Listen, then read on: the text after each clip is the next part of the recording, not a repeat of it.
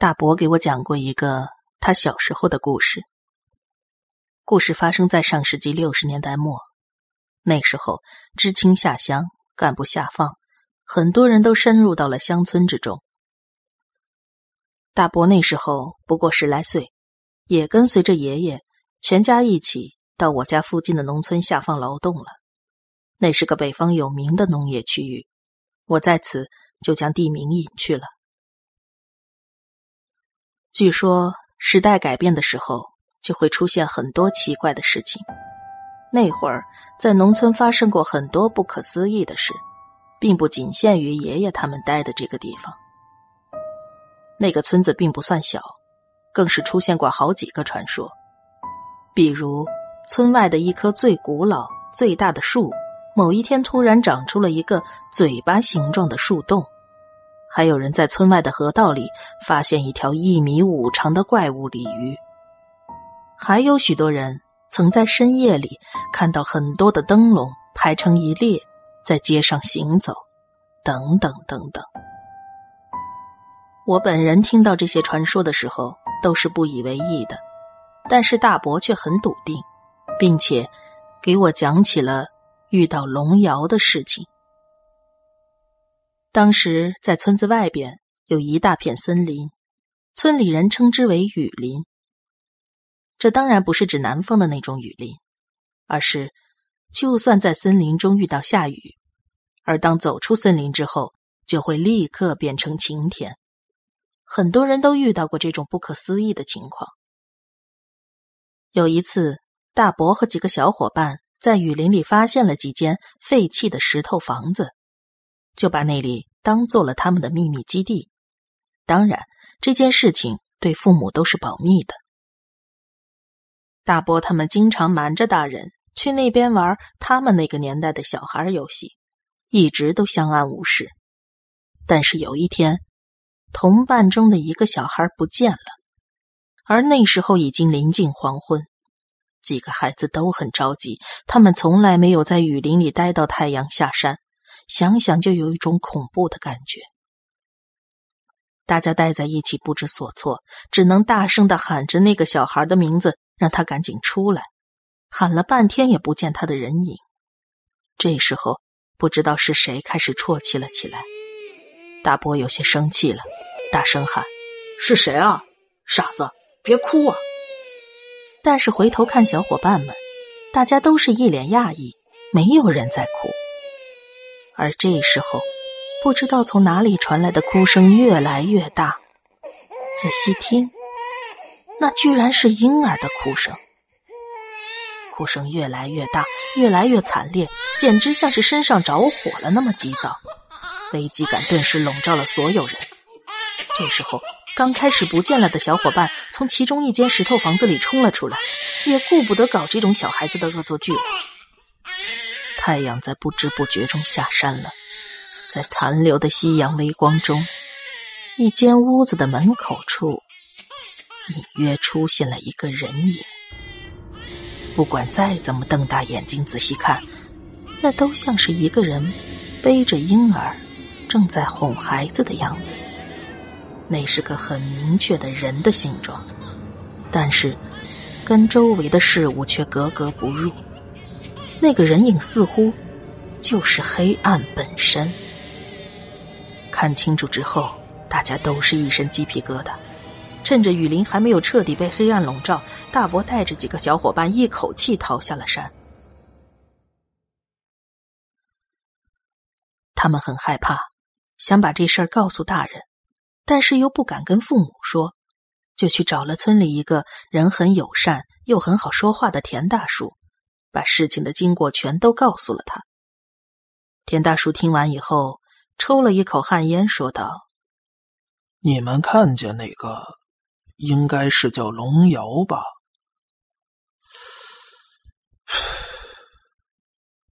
我也是从我奶奶那儿听来的。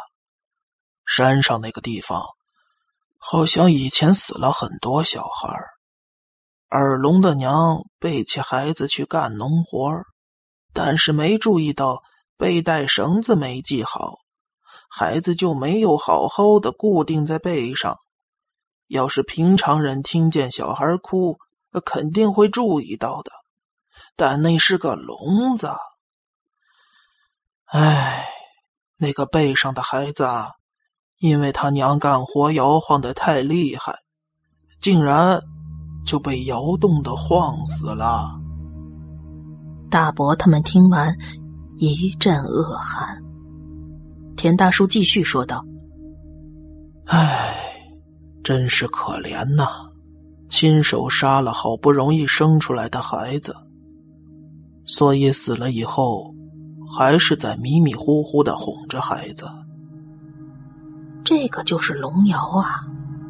大伯他们小声的交流道：“可不能说成是鬼窑啊！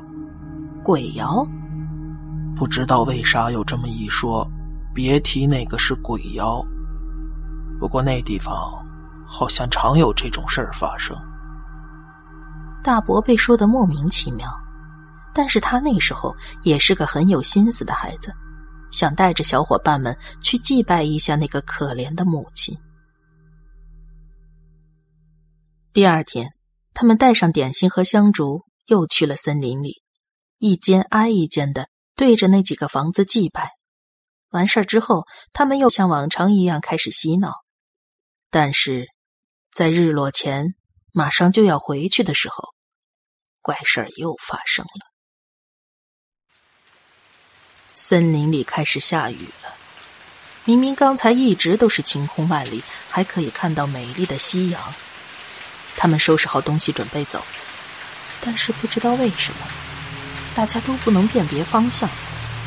有一个人说往这边走，另一个人却说往那边走。大伯身为孩子们的老大，只好出来表示：回家的路应该是往这边，跟着我，没错的。于是。大家开始跟随着大伯向前行进。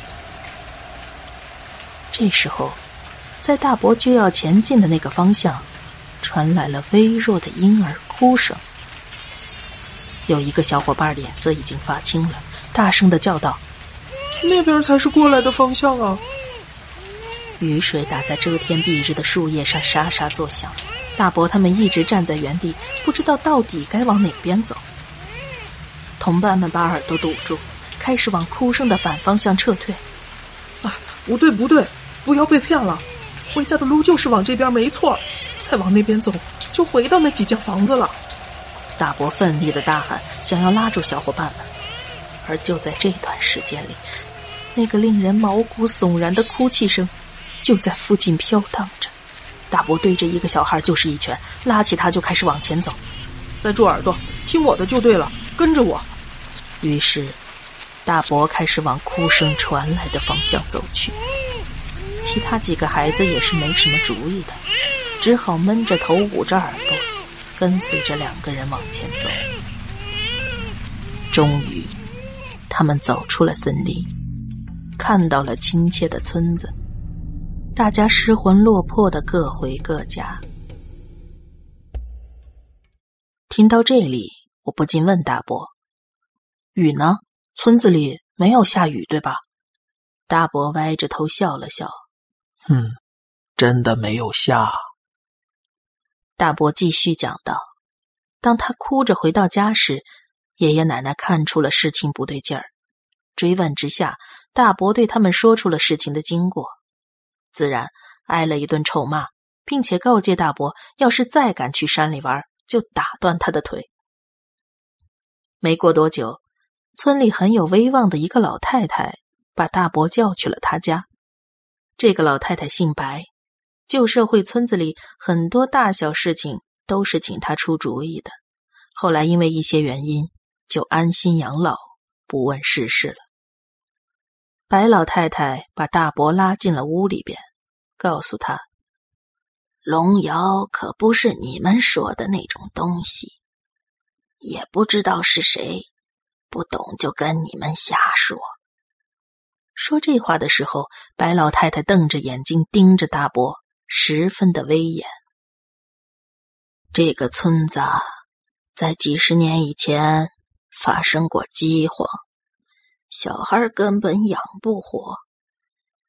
要是有孩子出生了，就趁早用布勒住脖子弄死，当做这孩子就没出生过。唉，这也是没办法的事儿。孩子要是大了，受的罪更多；要是孩子再长大点儿，就没办法下手了。当时的世道，就只能这样了。所以啊，那些孩子娘就希望自己是因为耳朵聋了，把孩子给耽误死了。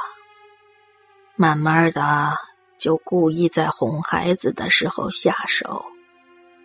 在他们看来，这就不算是把孩子给杀了，就算是事故了。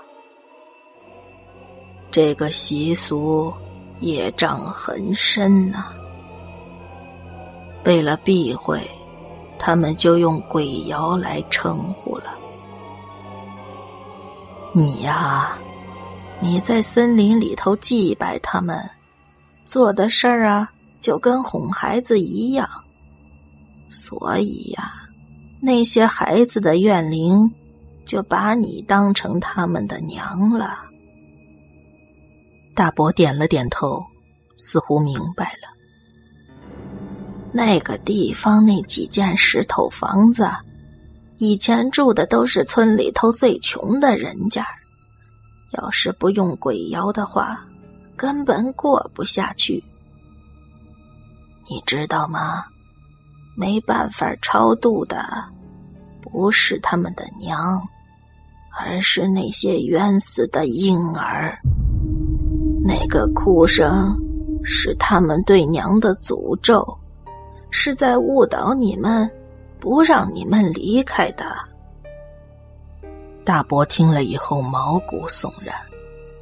果然，那时候在森林里听到的哭声，是在诱惑他们的。要是那时候大伯带错路回去了的话，肯定会被诅咒杀死的。白老太太静静的说：“这鬼妖的传承啊，是女人的工作，没办法生孩子。”也没办法杀死婴儿的男人，就只管闭上嘴，不要看，不要说，更不要问。年幼的大伯听完这些以后，内心久久不能平静，最后只能向着白老太太发誓，会把这一切全都忘掉。在时代发生巨大的改变时。那些灵异的传说和风俗，就会成为那个时代最闪耀的珍珠。